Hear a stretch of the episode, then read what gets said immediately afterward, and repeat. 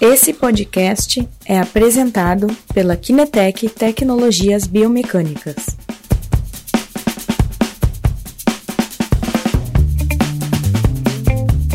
Bom dia pessoal, bem-vindo, né? Já é boa tarde, bem-vindo à nossa terceira live, né? Hoje, hoje temos também um convidado especial, que é o Dr. Lauro Machado Neto, né? Junto ao Guilherme eles trabalham juntos no laboratório de análise de marcha de Caxias do Sul. O Dr. Lauro é ortopedista pediátrico, já tem uma experiência bem uh, de anos de trabalho com análise de marcha, né? E os dois vão debater um pouco. Vamos ver que que vão discutir os dois durante durante esta live. Então, eu encerro aqui a minha introdução e deixo o debate aqui para os nossos amigos. Bom, gente, então eu vou iniciar falando um pouquinho. O Christian já apresentou o Lauro. Ah, ele trabalha comigo lá em Caxias do Sul também, ah, no Instituto de Medicina do Esporte da Universidade de Caxias do Sul. E ele atua diretamente também com a análise clínica da marcha. E a proposta de hoje é fazer um bate-papo, né? conversar um pouquinho sobre como ele usa a análise clínica da marcha e trazer alguns tópicos né, da, da série de lives que a gente está tendo para falar agora sobre o plano transverso e o plano frontal, o plano coronal. Né? Uh, e eu começo já fazendo então uma pequena pergunta para o Lauro, uh, que eu acho que todos nós queremos saber, né? Que é qual a importância então Uh, para o caso do Laura, né, um médico ortopedista pediátrico, da análise clínica da marcha, né? Qual que é a, relevância clínica desse, desse exame para ti, Laura? Ok, bom dia pessoal, bom dia Guilherme. Bom dia. Uh, eu acho que isso é uma pergunta extremamente importante no nosso contexto e principalmente aqui no Brasil, que é uma, uma coisa que cada vez mais se difunde no Brasil, que é a análise é, clínica da marcha de qual a importância da análise de marcha na nossa realidade clínica, na nossa atividade médica. Eu acho que talvez a gente possa colocar dessa forma: é, ninguém hoje em dia, com a condição de tecnologia, de investigação, se submeteria a um tratamento qualquer que seja sem investigar e sem entender ele de uma forma adequada.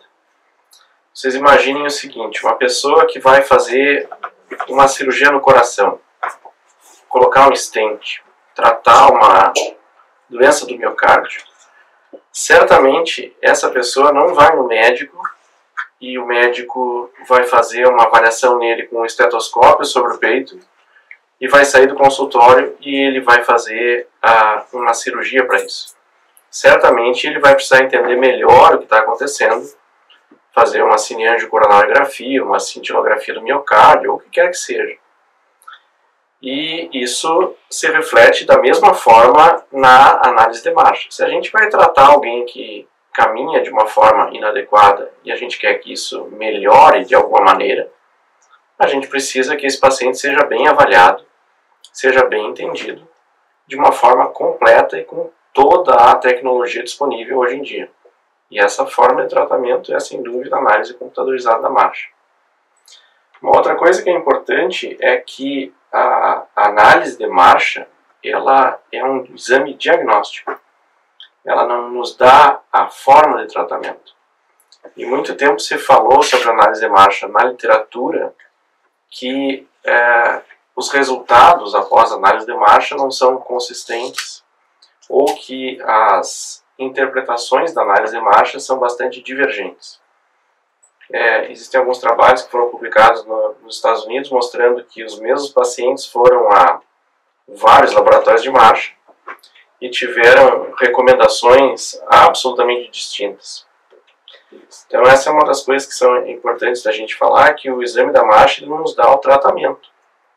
É como se eu for no médico, faço um exame de sangue e vou medir a minha glicose eu vou ter um número.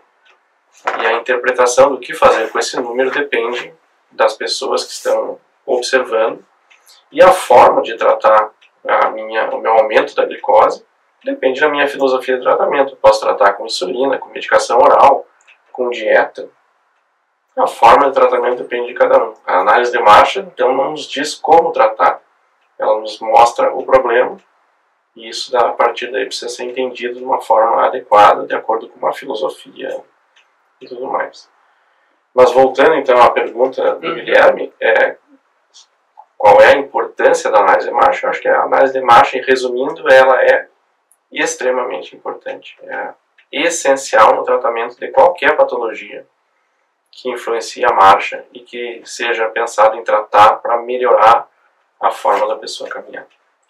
Muito bacana, Laura. Obrigado. Uh, assim, a gente entendeu, então, pela tua fala, que o exame de marcha, além uh, do diagnóstico, né, do entendimento das alterações que, que, que ocorrem na marcha, uh, é importante para o avaliador, né, ou para o local que está realizando a avaliação, que possa indicar os tratamentos, as intervenções que sejam feitas naqueles casos. Né? Mas aí fica, fica a dúvida, na verdade, em, em, que casos que, que a gente deve utilizar a análise de marcha. A gente pode recomendar isso para qualquer pessoa? Existem populações específicas que têm maior benefício com, com esse tipo de exame?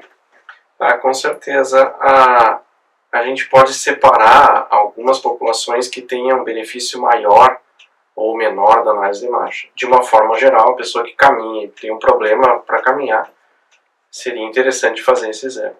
Mas onde ele é mais utilizado e aonde ele tem uma repercussão maior nas decisões de tratamento são certamente nas doenças neuromusculares em crianças, e aí a gente está falando de principalmente paralisia cerebral, mielomeningocele, distrofia muscular do Duchenne, outras distrofias musculares.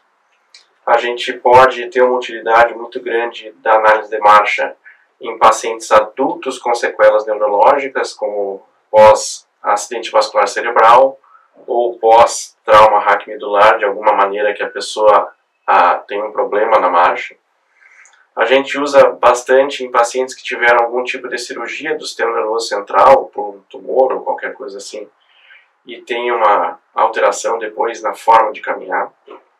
A gente pode utilizar bastante em pacientes que tem, caminham de uma forma inadequada por problema de artrose no joelho, artrose no quadril, ou problema de estenose do canal é, vertebral, um problema da coluna. A gente é, usa bastante em avaliação de resultados e avaliação funcional de algumas lesões traumáticas e existem padrões bem típicos de avaliações pós ruptura do cruzado anterior e como isso se reabilita, como que a pessoa evita o, o, as questões da fase de resposta à carga, modificando toda a marcha e o resultado do tratamento em relação ao tipo de enxerto utilizado para reconstruir o cruzado anterior e o tipo de é, repercussão que isso vai acarretar em outros lugares que não só no joelho. É, a gente usa bastante isso associado a, a podobarografia é, em questões específicas dos pés, como o pé cavo, o pé plano valgo, é, facete plantar e insuficiência de Aquiles e essa, essas patologias. Mas de uma maneira geral, é, o público que a gente tem mais contato, porque é onde toda a análise de marcha acabou sendo iniciada e desenvolvida, são as crianças com doenças neuromusculares e principalmente as crianças com paralisia cerebral de parética e espástica. Muito interessante. Uh, é, interessante da gente ver né, que que o exame de marcha, então, ele pode ser usado, usado nas mais diversas populações, né? Ah, você mencionou doenças neurais, musculares, ah, até algumas questões de, de questões ah, degenerativas, né? Ah, que, que podem ser utilizadas e trazer algumas, algumas vantagens, né? Ah, e, e a minha próxima pergunta vai di diretamente nesse, nessa direção, assim, um, um caso, né? Vamos, vamos nos, nos ater agora, por exemplo, no caso que tu mencionou que a, a análise de marcha é mais útil, né? mais uhum. útil não, mais frequente de ser utilizada, Isso. que são as crianças com doenças neuromusculares. Certo. Uh, o que, que o exame da marcha pode oferecer para os clínicos, uh, para os médicos, para os fisioterapeutas, enfim, uh, de diferencial que, que o exame, que outros exames convencionais mais mais usuais, né, que as pessoas estão mais acostumadas, não oferecem e o exame da marcha oferece nesses casos, assim, por exemplo, dessas crianças. Uhum. É, eu vou tentar falar sobre duas coisas que mudaram completamente o tratamento nos últimos, talvez, 30 anos, graças à análise de marcha. Tanto a paralisia cerebral como a mielomeningocele eram tratadas de uma forma X há algum tempo atrás. E algumas pessoas inconformadas com os resultados pobres e inadequados do tratamento dessas crianças acabaram é, mergulhando numa forma de avaliar melhor as pessoas e desenvolvendo a análise clínica da marcha como a gente vê hoje. A gente conheceu aqui em Porto Alegre com o apoio do Christian, da Kinetec, doutor, o professor Roy Davis, que é a pessoa que desenvolveu toda a parte de Cinet, que ajudou a desenvolver toda a análise de marcha. A gente já teve contato com várias pessoas assim. Mas, essencialmente, é, a gente acabou entendendo é, as relações que existem entre a força muscular, a espasticidade, a fraqueza muscular, as deformidades que existem é, e as relações entre os planos que praticamente são impossíveis da gente detectar a olho nu. A gente não consegue ver algumas coisas claramente na marcha. O nosso olho ele tem uma capacidade bastante limitada. A gente vê mais ou menos uns 30 quadros por segundo, e a marcha acontece de uma forma muito mais rápida que isso, e a gente não consegue é, separar três dimensões e tentar entender elas de uma forma independente e relacionar essas independências apenas ao olho nu. A gente precisa de uma instrumentação para isso. Então, o tratamento destas patologias, antes da análise da marcha, ele era um. O tratamento destas patologias após a análise de marcha passou a ser outro porque algumas pessoas muito espertas e inteligentes começaram a relacionar e tentar entender o que estava acontecendo e modificar os tratamentos que não estavam dando certo. E foram modificados baseados nos achados na, na análise de marcha e os resultados foram avaliados também com a análise de marcha computadorizada, o que permitiu entender melhor e ter resultados melhores. Isso é uma coisa que já está bem é, é, estabelecida, bem consolidada na literatura, que quando a gente trata desse tipo de paciente baseado em análise de marcha, os nossos resultados têm a tendência a ser melhores, mais econômicos, se gasta menos, uma chance menor de recidivas. Muito bacana. Uh, então, indo agora em direção à, à tua fala, Laura, Uh, a gente tem o hábito aqui nas lives de, de sempre trazer aspectos uh, ah, para enriquecer a, a, o conhecimento do, de quem acompanha a Kinetec, de quem acompanha os canais aqui da, uh, do, das redes sociais da, da Kinetec. E, e tu mencionou na tua fala que justamente o exame da marcha ele, ele vai estar tá ajudando a, a ver as alterações, ver aspectos que a gente não, não enxerga a olho nu. Uhum. Né? E, e, tu mencionou da questão tridimensional da marcha, porque a marcha, apesar de, de, se falar muito na questão uh, de se usar ela no deslocamento em duas dimensões, né, para frente, para trás, enfim, uh, ela ocorre em três dimensões e tem toda uma interação complexa uh, dos nossos segmentos, das nossas articulações. E indo em direção às temáticas das nossas lives, eu queria te perguntar assim, no plano transverso, no plano frontal, né, que são planos menos conhecidos ou, menos compreendidos quando a gente se fala uh, da análise da marcha. Uh, quais são os aspectos assim que a gente pode destacar que, que são relevantes para a gente estar tá, tá trazendo para as pessoas para elas observarem também nos seus casos e, e poderem recomendar uh, o exame clínico da marcha, vendo que esses são aspectos que, também que precisam ser observados, que, que a gente deve dedicar um pouco de atenção. Uhum. É, eu acho que assim, a, a, o plano transverso ele é um dos aspectos mais importantes do ponto, do ponto de vista prático, porque ele é praticamente invisível aos nossos olhos. A gente é, praticamente nunca consegue ver um paciente caminhando de cima, entender essas cotações e separar essas cotações em que nível isso está acontecendo é uma coisa é, muito difícil. É, a segunda coisa que é importante é, são as relações que essas, essa, esses dois planos acabam tendo. A, as, as relações entre o plano transverso e o plano frontal é, são bastante importantes.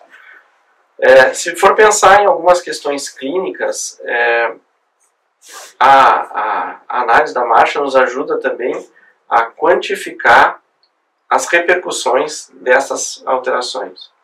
Eu vou dar um exemplo para vocês. É, por exemplo, é, numa criança que tem uma patologia que a gente vê bastante, que é a mielomeningocele. Então imagina que eles têm algumas deformidades do plano transverso que são bastante frequentes. Na mielomeningocele, as crianças que deambulam, principalmente aquelas de nível lombar baixo ou sacral, essas crianças geralmente caminham com uma torção tibial externa bastante importante.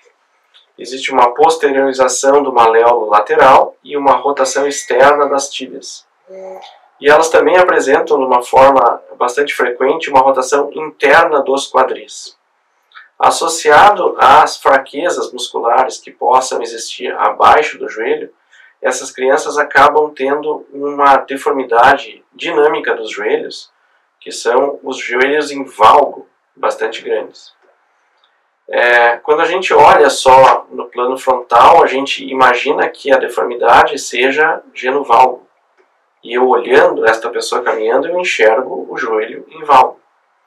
Se a gente for tratar isso sem os princípios da análise de marcha e sem a própria análise de marcha, a gente pode pensar em tratar o joelho valgo. E eu não vou estar tratando do paciente, porque isso é uma coisa que na verdade não existe. Então, quando a gente instrumenta esse paciente e analisa esse tipo de paciente, a gente acaba vendo que o joelho do paciente não está em valgo, é, que há uma rotação interna do fêmur, uma rotação externa da tíbia, e há uma geração de um estresse em valgo do joelho, com uma, um aparecimento de um momento que a gente pode medir na análise é um momento interno, varo, se contrapondo a essa deformidade. Então, a melhor forma de tratamento para esse problema que a gente acaba vendo no plano frontal, no plano coronal, é o tratamento das deformidades do plano transverso, com derrotação do fêmur e da tíbia para haver um alinhamento das forças e diminuição desse estresse em valgo. A outra coisa que é importante é que a gente pode medir o quanto de estresse em valgo existe no joelho. Então, se isso é uma coisa pequena ou quase imperceptível, esse aumento do estresse em valgo, existe pouca justificativa do ponto de vista mecânico para a gente instituir um tratamento bastante invasivo para o paciente. Mas quando isso é bastante grande, a gente pode imaginar que esse desvio das forças sobre a articulação do joelho, nesse caso, vão causar algum tipo de problema, algum desgaste articular, alguma pressão articular inadequada, que é, vão em algum momento, a médio e longo prazo, degenerar a articulação. E assim a gente está tratando uma coisa precoce e prevenindo um problema futuro. É, essas coisas também são bastante vistas na paralisia cerebral, as deformidades do plano transverso e as suas relações com o plano coronal. A gente vê isso rotineiramente lá, é, fazendo análise de marcha em paralisia cerebral. É, e sempre que a gente senta para olhar o exame da marcha, a gente, cada um tem uma preferência de como começar a olhar de baixo para cima, de cima para baixo, da pelve, quadril, joelho, pé, ou então ao contrário, do pé para o joelho, qual plano você olha primeiro. E a tendência do ortopedista é a primeira coisa que a gente olha no plano, no, no exame de análise de marcha, no gráfico de cinemática, é o plano transverso, que é onde as deformidades ortopédicas vão acontecer. Então, no plano sagital, no plano coronal, a gente vai ter deformidades ou alterações devido aos problemas neurológicos, da espacidade, de contraturas musculares, o que quer que seja. E no plano transverso a gente vai ver problemas ortopédicos, as rotações do fêmur, a rotação da tíbia, o posicionamento do pé.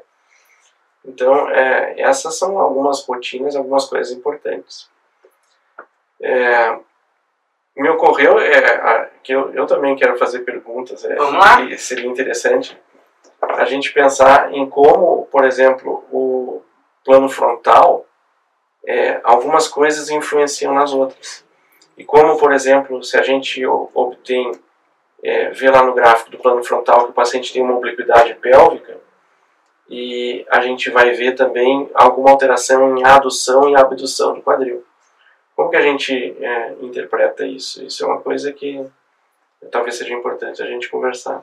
É, uh, um dos, dos, aspectos interessantes que a, que a pelve traz, né, uh, quando há alterações no plano frontal, é que ela vai ter uma repercussão também no quadril, né? E, e muitas vezes, uh, quando a gente tem a obliquidade pélvica, por exemplo, com a M pelve esquerda mais elevada, né? É, é, é, comum né, que o quadril tenha compensações por causa disso. E normalmente o que, que a gente tem? No caso uh, da M pelve esquerda estar tá elevada, é comum que o quadril também esteja em abdução, né? Então, o, quadril direito, perdão, né? O quadril direito também esteja em abdução e o quadril esquerdo esteja numa adução, que são, na verdade, movimentos compensatórios devido à alteração da pelve.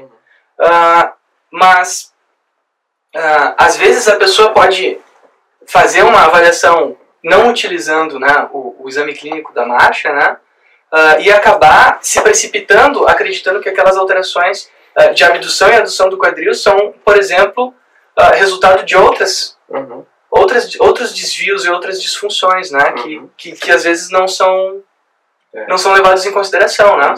Principalmente no nosso público, né? Que tem Exatamente. espasticidade, a espasticidade na parede cerebral muitas vezes se manifesta na espasticidade dos adutores e muitos dos pacientes que caminham acabam é, sendo submetidos a uma cirurgia de alongamento de adutores é, por é, uma mal interpretação, talvez, dos dados, não que todos aconteça isso, mas a gente precisa interpretar bem os dados, porque a abdução é necessária muito pequena para a gente caminhar. A gente abduz o quadril 4 a 5 graus pra, durante a, a, a nossa marcha. Mas se a gente tem uma obliquidade da pelve e a gente olhando, muitas vezes a pelve é mais difícil de entender porque as pessoas estão com roupa é, e a gente não enxerga bem os pontos anatômicos.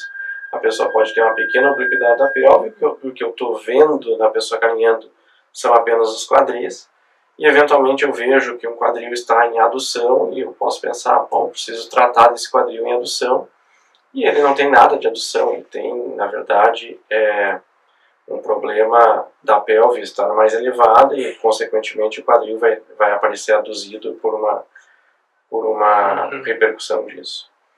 Pensando no quadril também, é, as relações entre o plano transverso e o plano coronal também existem em relação à pelve e ao quadril. É, aquilo que a gente chama no laboratório, quando está é, interpretando, lendo um exame, é a marcha do Siri, porque se a pelve está rodada, então um lado vai ficar mais posterior, o outro lado vai ficar mais anterior, uma rotação da pelve no plano transverso. É, quando isso acontece, a gente vai ter uma repercussão no gráfico de abdução, adução do quadril, que não quer dizer que exista um problema. Isso é bastante fácil. Quando a pelve está girada, imagina o quadril direito para trás ou esquerdo para frente. Na fase de balanço, quando o quadril esquerdo está para frente, o meu membro inferior a esquerdo vai aparecer quando eu faço o avanço da minha perna em abdução e na fase de apoio ele vai estar em adução por causa da rotação da pelve. A mesma coisa é o, o, o quadril uh, direito, que na fase de balanço ele vai também, à medida que avança o membro, aduzir o quadril e na fase de apoio vai abduzir o quadril. Então essas coisas nos ajudam muito a entender é, os planos é, de movimento. A gente também usa como um critério ou uma forma de entender melhor e de qualidade do exame alguns dados do, do plano coronal, é, principalmente de posicionamento de marcadores no joelho, é, pode falar um pouco sobre isso, Guilherme? Sim, ah, inclusive é, é, um dos tópicos do, do nosso curso de análise da marcha, uhum. que é a colocação adequada dos marcadores dos pontos anatômicos. Uhum. Ah, ah, o eixo articular do joelho, né, na verdade, a questão da flexão e extensão do joelho durante o exame da marcha, ah, ele depende da colocação dos marcadores nos côndilos lateral e medial uh, do fêmur. E, e um aspecto interessante é que a gente enxerga esses marcadores de frente. Né? Então, eles, eles vão nos dar uma, uma visão uh, frontal aqui da, da, da, sua colocação. No entanto, eles vão trazer repercussões em todos os planos. Né? Uhum. Uh, o, o, bom alinhamento uh, dos marcadores do joelho, né? da, da identificação dos pontos anatômicos no joelho, eles vão nos dar maior precisão, por exemplo, nas informações de flexão e extensão, das próprias rotações, e inclusive nas informações do geno valgo e geno varo, uhum. né, que muitas vezes, uh, mesmo analisando graficamente, elas podem ser equivocadas devido a uma má identificação dos pontos anatômicos. Então, uhum. questões simples como uh, identificar os pontos anatômicos durante a avaliação da clínica da marcha podem alterar também os resultados, né? Uhum. Uh, um, um, outro aspecto que eu queria só levantar, assim, por último, encerrando agora, é se, por exemplo, uma avaliação da obliquidade, da obliquidade não, da rotação pélvica, né? Se ela pode me trazer uh, mal entendimento, por exemplo, do posicionamento dos pés. Porque é comum a gente ver, por exemplo, que uma pessoa ela caminha com o pé apontando mais à frente, um pé com, com a sua progressão do pé mais externa ou internamente. Uhum, uhum, uhum. Uh, se, se, alterações nesses planos podem trazer algum tipo de, de, de confusão ou de complexidade no entendimento do, do, dos pés, né? É, isso é, uma, é, um detalhe bem importante do ponto de vista de é, interpretação dos dados do exame da marcha. Porque a gente precisa entender, é, além de, do que está aparecendo no gráfico, o modelo matemático que nos levou àquela, àquela coisa. Uh, a pelve ela é medida na análise de marcha em relação ao laboratório. Então, é uma coisa fixa externa, não do paciente. Quando a gente vê no exame da marcha, no plano transverso, que a gente chama de rotação do quadril, ela é uma avaliação de uma rotação que exista entre a pelve e o fêmur. A rotação do joelho é uma avaliação que existe entre o fêmur, o eixo do fêmur, e o eixo da tíbia. E uma outra coisa que a gente mede é o ângulo de progressão do passo, que nada mais é o pé em relação ao laboratório. Então, quando a gente caminha com o pé para fora, a gente precisa pensar na rotação de todos os níveis e como é que isso resultou é, da posição do pé em relação ao laboratório. Então, a pessoa pode ter uma rotação interna da pelve de um lado, uma rotação externa do fêmur, uma rotação neutra do pé e caminhar absolutamente com o pé para frente, porque uma rotação pélvica e uma rotação femoral elas acabam se compensando. Uhum. Mas a gente tem às vezes alguns casos onde tem uma rotação externa da pelve, uma rotação externa do fêmur, uma rotação interna da tíbia e o paciente caminha com uma rotação externa bastante grande. A gente já avaliou aqui no laboratório algumas crianças que não tinham nenhum tipo de doença neuromuscular, mas tinham é, desvios rotacionais que alteravam, é, do ponto de vista funcional, a capacidade deles. Corriam pouco, tinham pouca atividade física e isso por uma mudança nos braços de alavanca e na capacidade da musculatura gerar potência sobre as articulações. E para esse tipo de tratamento, a análise de marcha e o plano transverso são extremamente importantes, porque a gente vai entender que tipo de alteração tem em cada segmento e que tipo de tratamento é necessário para manter o pé numa posição adequada. Então não adianta se o meu paciente tem uma rotação externa da tíbia, uma rotação interna bastante grande do fêmur, e eu pensar em tratar ele com um procedimento de rotação do fêmur externo, só isso, ele vai acabar com os pés muito para fora, porque a gente negligenciou a posição da tíbia. Então, sempre lembrar que o ângulo de progressão do passo é uma, é uma soma, vamos dizer assim, das alterações das características da pelve, do fêmur, da perna, é, com o resultado final na progressão do passo. Muito bacana. Então, alterações no pé às vezes podem vir de questões muito superiores que, que, não diretamente ah.